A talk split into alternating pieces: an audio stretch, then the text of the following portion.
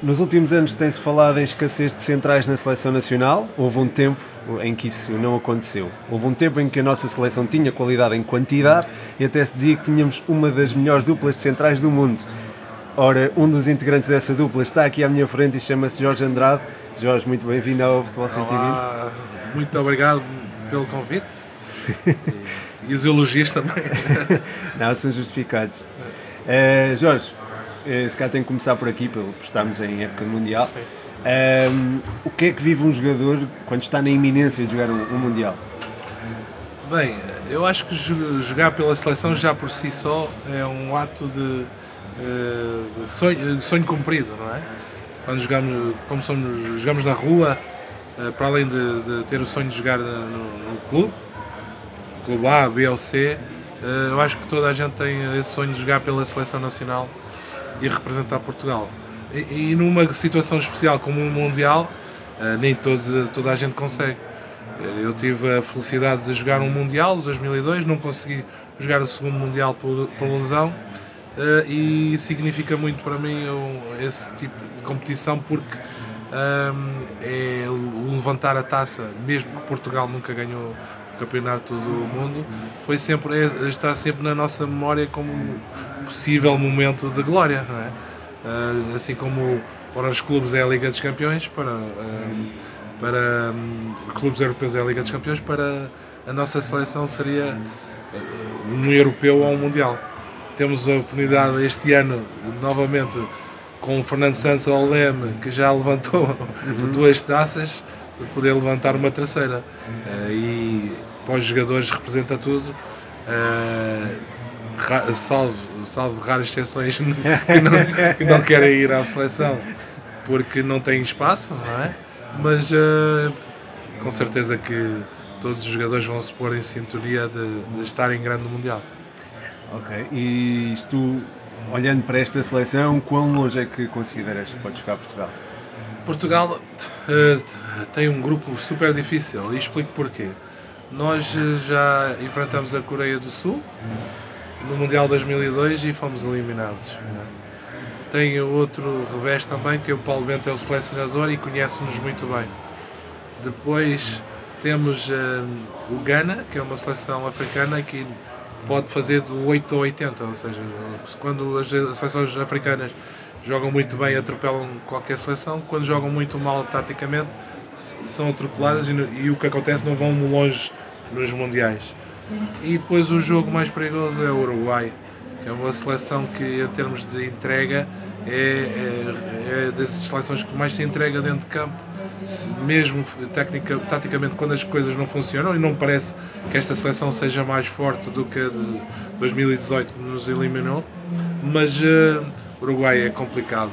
Eles, o espírito dos, dos jogadores, o facto de serem só 3 milhões, qualquer coisa de habitantes, e a maioria, quase toda a gente joga a bola, até as avós devem jogar a bola no Uruguai. É um pouco parecido com o nosso papel que fazemos de Portugal para o mundo e para a Europa, em termos de número de, de habitantes para, para os craques que temos.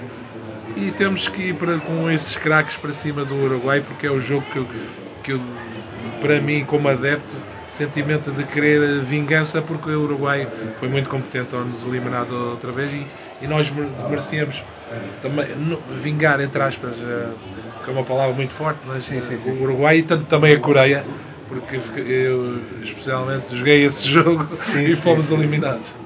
Pois, é, que memórias é que tens desse Mundial 2002? Não sou muito... Foi, foi incrível porque viver toda aquela experiência e tínhamos era um ano especial, o FIC tinha acabado de ser bolador, uh, todo o lado onde nós íamos, começamos primeiro a torneio no, em Macau, uh, era um, incrível a quantidade de pessoas uh, que estava à nossa espera para, para assinarem os, os jogadores autógrafos, em especial o FIC, porque estava em destaque.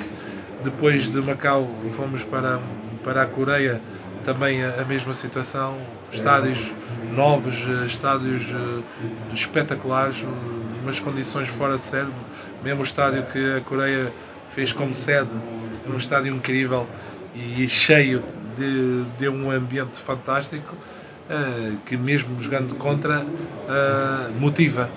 Uh, tivemos o, o azar de no primeiro jogo não conseguirmos entender que os Estados Unidos era uma seleção que nos podia ganhar. Desvalorizamos um pouco os Estados Unidos em termos de, de capacidade, porque eles fisicamente eram muito fortes. Eh, e quando Portugal quis reagir, já estava a perder 3 É uma vantagem muito grande para quem quer entrar no Mundial.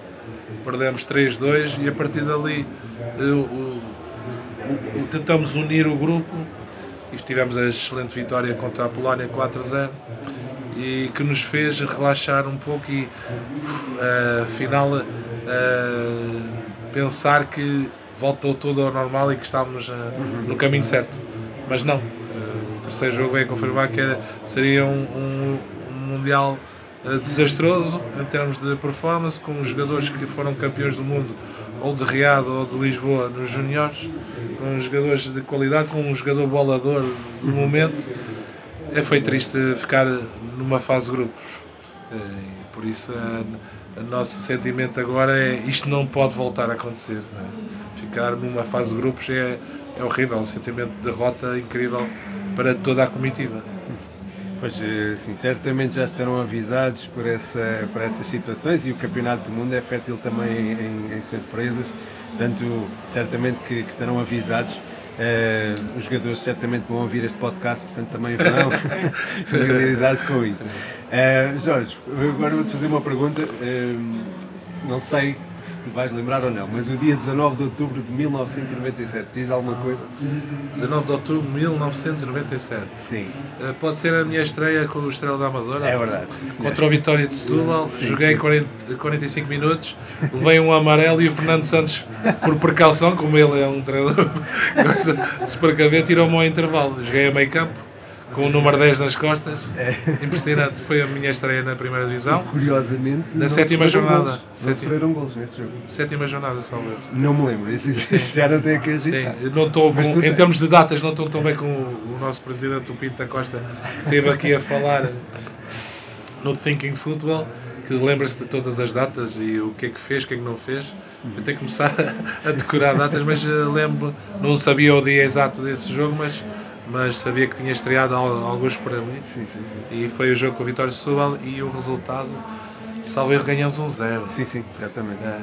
Foi esse resultado. Eu, e fui convocado logo no primeiro jogo do campeonato contra o Marítimo, fiquei no banco. Ou seja, Fernando sim, Santos sim. estava a portar-se muito bem comigo. Exatamente, estreaste com o, o Fernando Santos estreou-te, não é? Sim. É um treinador especial da tua carreira. Sim, ele fez a minha estreia também nas competições europeias pelo Porto, é um treinador especial. Eu uh, no primeiro ano fiz poucos jogos com ele, fiz cinco jogos, um para ta... uh, também fiz um jogo para a taça contra o Marítimo, que perdemos em casa 1-0. Um, mas foi um ano de, de que aprendi muito. Uh, com 19 anos estava, estava já na Primeira Liga. Uh, tive a sorte que outros colegas que jogavam no Sporting do Benfica não tiveram, porque tiveram que jogar no Alverca na segunda Liga, que era satélite do Benfica, ou ir para o Lourinhanense. E eu com o Estrela da Amadora, eu, o Miguel e outros colegas, jogaram, o Miguel que jogou na seleção, tivemos, através do Estrela, tivemos uma ponte direta para jogar na Primeira Liga, logo, logo no, no, no primeiro ano de profissional. Foi maravilhoso. Sim, e depois apanhaste Fernando Santos e logo a seguir foi Jorge Jesus. Sim, um treinador que eu não sei se te marcou, Sim, eu acho que marcou, não é? Sim, marcou muito. Eu, eu acho que uh, ter num, num, clube como a Estrela da Amadora, que é considerado um clube humilde, uhum. ter esses dois grandes treinadores, uau, não é? Uh, eu já deixei de jogar há 14 anos e falar que naquela altura já eram o Fernando Santos, o nosso atual selecionador nacional, e o Jorge Jesus, que está Baixa a treinar, ainda a treinar. Uhum com carreiras longas como treinador, eh, eu tenho um orgulho de eh, ter pertencido também ao início de, de grandes épocas de sucesso deles. O Jorge Jesus, eh, quando foi para a Estrela, vinha com o sentimento, porque ele já tinha sido jogador do Estrela da Amadora, uhum. sentimento de estar em casa, ele é da Amadora, de, e é uma responsabilidade maior quando se trabalha no, no clube da cidade, mas correu bem, tanto para o Fernando Santos como o Jorge Jesus, dois estilos diferentes. O Fernando Santos, mais em termos físicos, tínhamos um treinos muito duros com os dois, mas o Fernando Santos, mais uh, uh, um líder uh, tipo pai, pai presente, por fora a olhar tudo, falava mais com os mais velhos, que depois controlavam o grupo e davam exemplos aos mais novos, ele não precisava de estar aos gritos com ninguém. Enquanto que o Jorge Jesus não, era desde o primeiro minuto ao último minuto era, é, não é gritaria, mas era ordens constantes, faz isto, faz aquilo, vai aquilo, é, numa visão como todos já sabemos, uhum. se aquilo que ele fez tanto no Benfica como no, Flamengo, vimos situações ele, ele a intervir muito efusivamente com, com os jogadores, naquela altura era 30 vezes mais. E, e o coitado do jogador que naquela semana estava no, no olho do furacão com o treinador, porque era mesmo todos os dias a levar massacre. E já estiveste no olho do furacão? Do... Eh, eram mais os jogadores laterais. Ah. Uh, o Kennedy uh, confessou que quando jogava pelo lado do Mister querias, querias atacar mais do que defender para não estar ao pé do meio. e depois, quando trocava, era o Rui Neves, que era do lado direito, uh, e descansavam no outro lado e aliviavam um pouco a pressão. Mas uh, eu acho que era uma pressão saudável, porque tinha lógica em termos do que ele, ele rapidamente queria meter as ideias dele no grupo e, e tinha que ir ao pormenor. E, e tornava-se para o Kennedy e para o, para o Rui Neves, que eram os laterais, tornava-se uma missão muito complicada. Não é de ser fácil, não há de ser nada fácil. Um, eu volto aqui a falar datas, Jorge, se não te importas. Sim, sim. de estar a tua memória. 30 de outubro de 2000, diste alguma coisa? Outubro. Outubro outra vez, curiosamente. 2000.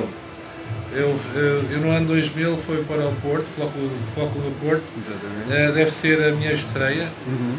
contra o Boa Vista. Alverca. Já joguei primeiro com a Alverca, pá, sim, sim, sim. mas joguei para a taça salve no jogo dos Santos. É? é, é possível. É, não é? Joguei para a taça. Mas eh, então mas, joguei primeiro com o Alverca do com, com o Boa Vista para o campeonato? Agora não te consigo confirmar. mas pronto, depois cortamos esta parte. Ah, sim, sim, sim, sim. Está ah, certo, mas como titular não. Eu, eu entrei nesse jogo, Alberto, ganhamos 6, 5 ou 6 a 0. Sim, sim, sim, Que até o. o Pois exatamente, jogaste aqui e, e entrei para o meio campo. Minutos, minutos. Entrei para o meio campo. Novamente uma clean sheet, ou seja, não sofreram gols. Sim. Estavas ali. não, mas entrei para o meio campo e já estava o jogo resolvido. Não interessa, Jorge. No estádio das Antas. Lembro-se. A verdade é que tu entraste e não sofreram gols. Sim, sim. Entrei para o meio campo. E, e que tal? O que é que recordas dessa estava a jogar altura no Porto, em geral. Sim, estava a jogar contra ex-colegas do Alverca que jogaram comigo também nas seleções mais jovens. O Diogo estava. Uh, salvo erro, ainda o José Soares ainda estava lá. Uh, tem o Souza, outros colegas uhum. que jogaram comigo na seleção. José Soares, centralão também. Sim. E então. Uh, foi um sentimento especial de mostrar a eles que saí do Estrela da Amadora fui para o Porto, clube importante, estava nas nuvens, não é? Estava, e então ir para o meio campo eh, era distribuir eh, jogo, jogo. maravilha, maravilha.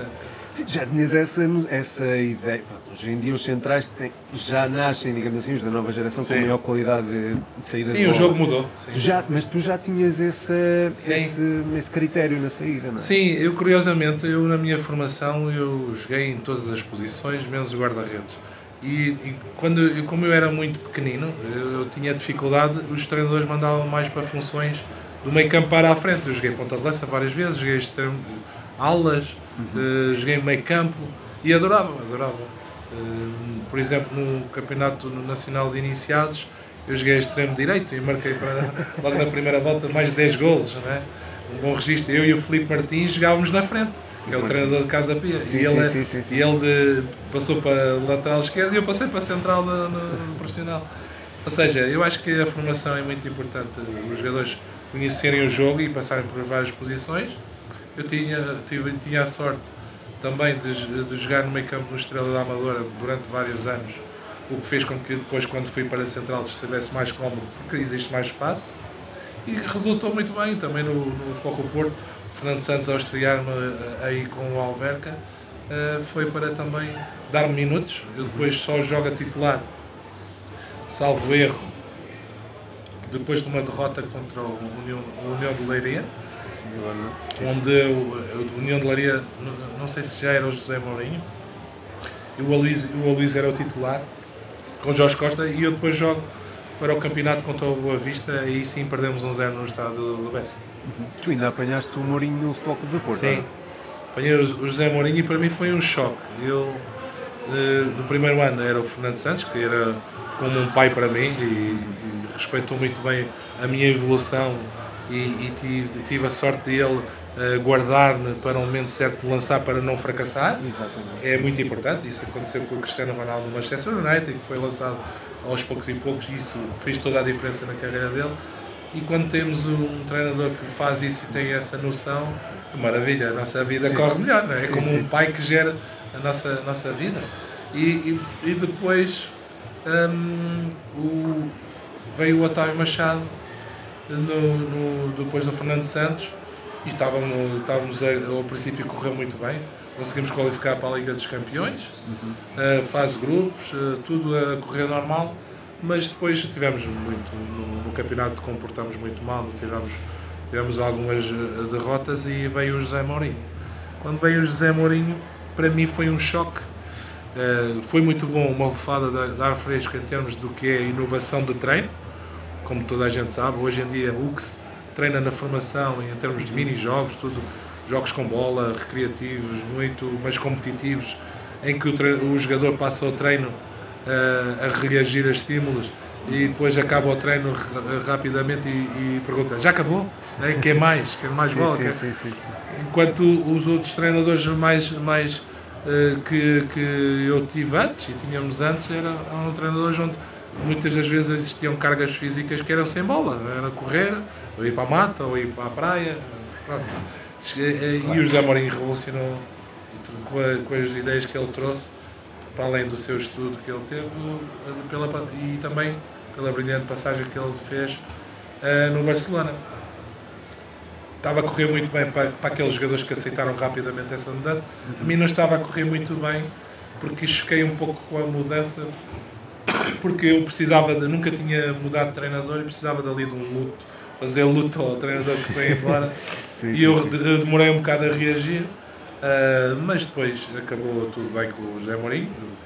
Eh, Fui vendido para o Deportivo da Corunha e ele até me ajudou a tentar compreender o que é que era o Campeonato Espanhol, visto que ele já tinha lá estado. Sim, sim. Portanto, tiveste, logo no início da carreira tiveste treinadores eh, muito, muito, que tiveram muito sucesso. Sim, o sim. Jorge Jesus, o Fernando Santos, Tem, o José Mourinho. tem. E ainda tem, exatamente. Estão todos, só menos o, só o Otávio Machado é que não está no ativo. Sim, sim, sim, sim. O Otávio Machado é teu colega, digamos Sim. assim, porque também faz, Sim, também comenta eh, atualmente. Eh, mas falaste no Depor e, e, e agradeço por falares porque ajudas-me aqui na transição dos Sim. temas. Eh, no Deportivo também te estreaste com uma clean sheet e com um título na Supercopa de Espanha. Sim, jogamos contra o Valência. Eu entrei também na segunda parte, salvo erro. Eu creio que foste titular. Eu acho que não. Não? mas pronto. O primeiro jogo, ou se fui tit... Não, titular acho que não. É que porque a Supertaça de Espanha era a dois jogos. Jogámos primeiro em casa e Ok, depois ok. fora. E no segundo jogo eu acho que não joguei, mas levantamos a taça. Sim, peço imensa desculpa ao auditório. Não, não, não, tranquilo. E, e, e isso, eh, ganhar, sim, começamos logo o campeonato a ganhar uma, um título e já estava a ficar empolgado porque, não é?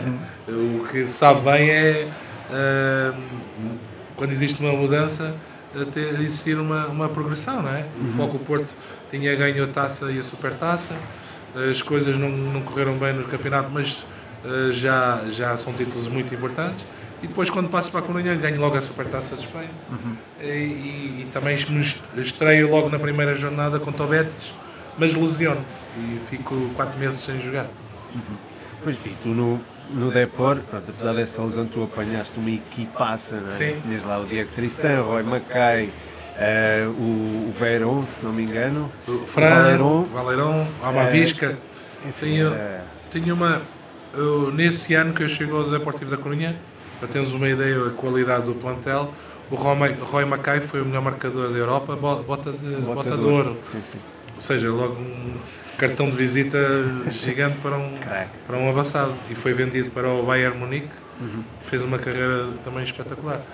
Uh, os outros suplentes não eram nada mais nada menos que o, o Diego Tristan, que depois no ano a seguir foi o Diego Tristan Pichichi da Liga, ou seja, nós tínhamos jogadores realmente muito importantes na Liga Espanhola e até o Pandiani, que era um dos suplentes também, era um jogador que era cedido, foi cedido ao Mallorca, foi cedido ao Espanhol,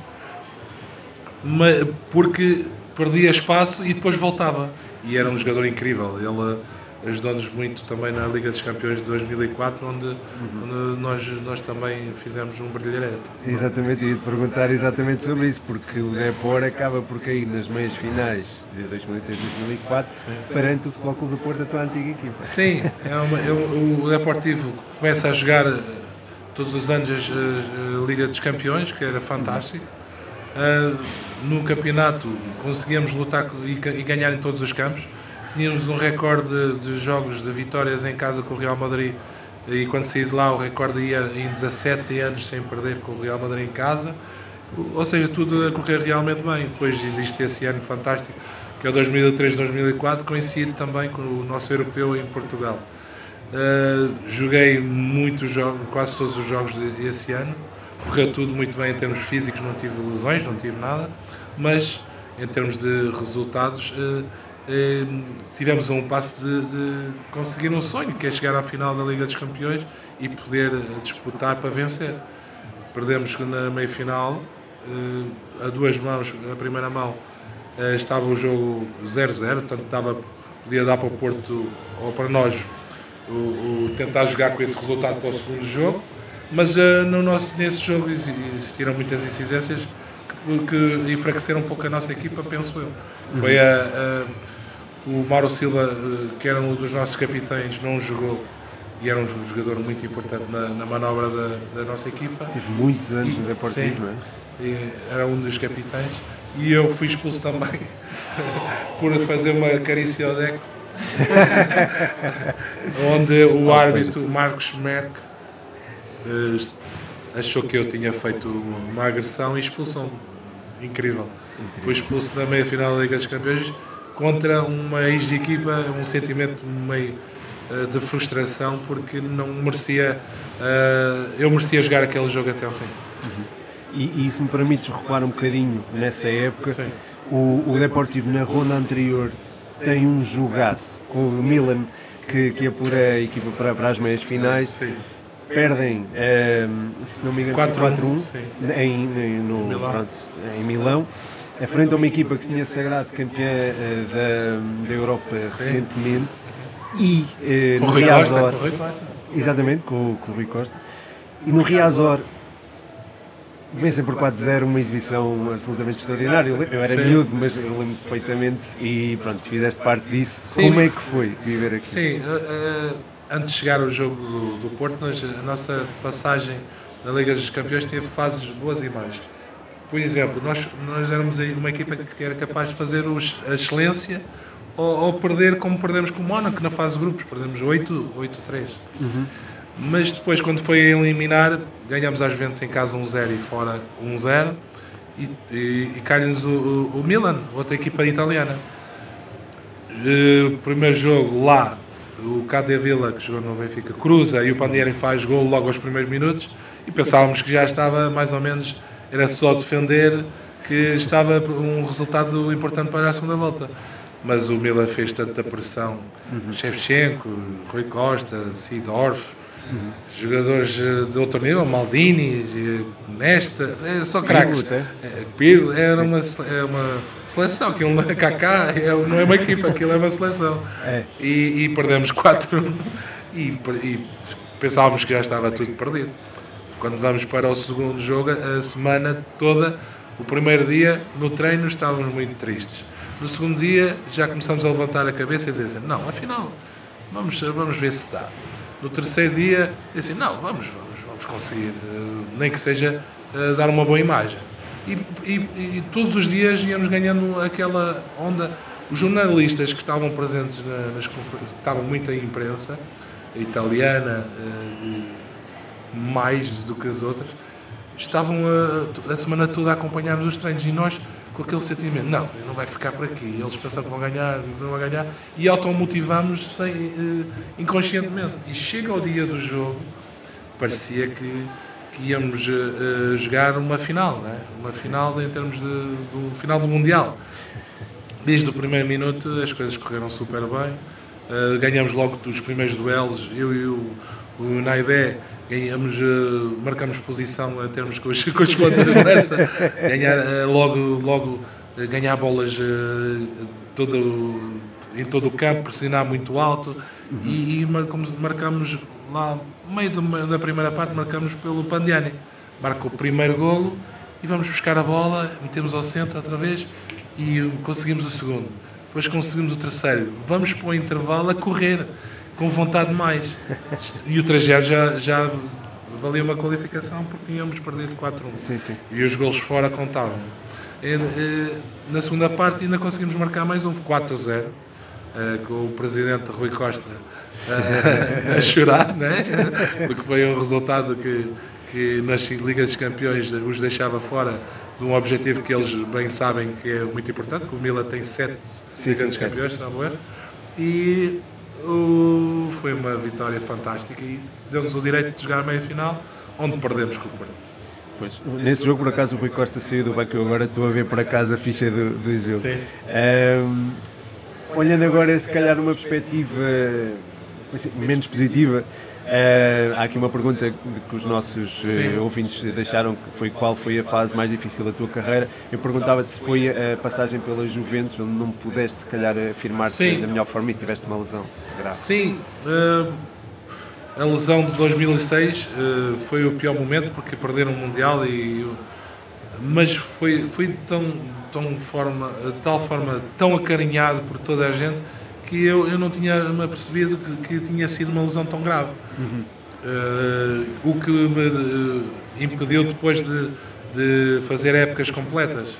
E depois voltei a lesionar nas Juventus e eu, esse sentimento de frustração de não ter ajudado uma, uma super equipa como a Juventus, tendo qualidade para poder jogar no plantel porque eu acho que eu tinha qualidade para jogar. Eras dos melhores centrais do mundo. Estou a dizer isso, obrigado, não é só por seres aqui entrevistado. Estás a dar moral. este podcast vai, vai ficar ao rubo.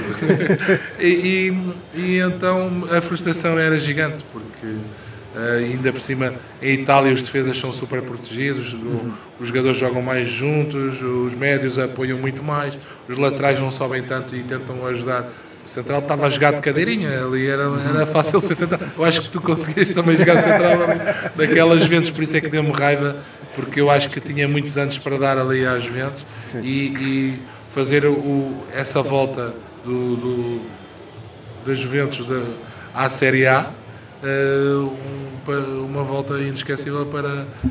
E eles fizeram esse trajeto, depois uh, uh, ganharam campeonatos consecutivos. Uh, um dos jogadores que jogava comigo era o Chiellini, que ainda hoje em dia joga e tem grandes memórias, de, mesmo assim, de, de, de os dois anos de, de, da Juventus. Uhum. E o Chiellini na altura era mais novo, não é? Muito mais sim, novo. Já, já notavas ali muito potencial. Mas, é, mas é, era mais novo, mas eh, já era feinho. Nós brincamos muito com o nariz dele e do. Iaquinta, eu estive com, com o Vicenço Iaquinta, que jogou no Udinese e foi para, para a Juventus e jogou, foi campeão do mundo também com a Itália. Eh, e, e, tinham narizes importantes. Não, grandes rapazes.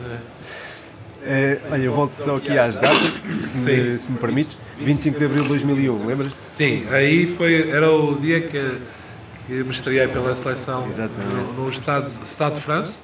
Exatamente. É... Deixa-me só dizer, foi o Eduardo Andrade que colocou também esta questão, como é que foi jogar pela seleção, portanto, Jogar pela seleção foi maravilhoso, é? já tinha jogado nas outras, eh, nas outras seleções, sub-20, sub-21 e seleção B, mas o sentimento na seleção A é incrível, porque já só o facto de entrar no balneário com os jogadores que uma pessoa só via na televisão, via nos cromos, né? o Figo, o Ricosta, o Playstation. Sim, a Playstation. Eh, eh, o problema é que a Playstation, se temos eh, a memória, esse é o ano 2001. Aí 2001 o, tinha acabado o ISS Pro, estava a começar o Pro Evolution. É verdade, é verdade. Por isso ainda Sim, estava sim, muito, sim. muito antigo, né? Muita cultura de Eu, videojogos também. eu adoro, eu adoro, eu jogava, eu jogava tudo, até Mega Drive tive. Não, mas eh, e, e ver esses jogadores incríveis que foram, ti- tinham sido, são ídolos, não é? E já estavam a jogar em, em equipas importantes, no Barça, no, na Fiorentina, o Rui Costa, o, o- o Fernando Couto também passou depois pela Lazio, o Sérgio Conceição. Jogadores espetaculares, era, o treino era maravilhoso, dava gosto de treinar com eles. E poder eh, estar a disputar um lugar com eles era, era incrível, incrível. E foi um jogo que nós não nos preparamos muito bem. A França estava mais equilibrada, nós estávamos em transição de vir de um, de um, de um europeu de 2000, não é? E, e, eh, não tínhamos a equipa feita e nem preparada para disputar esse jogo.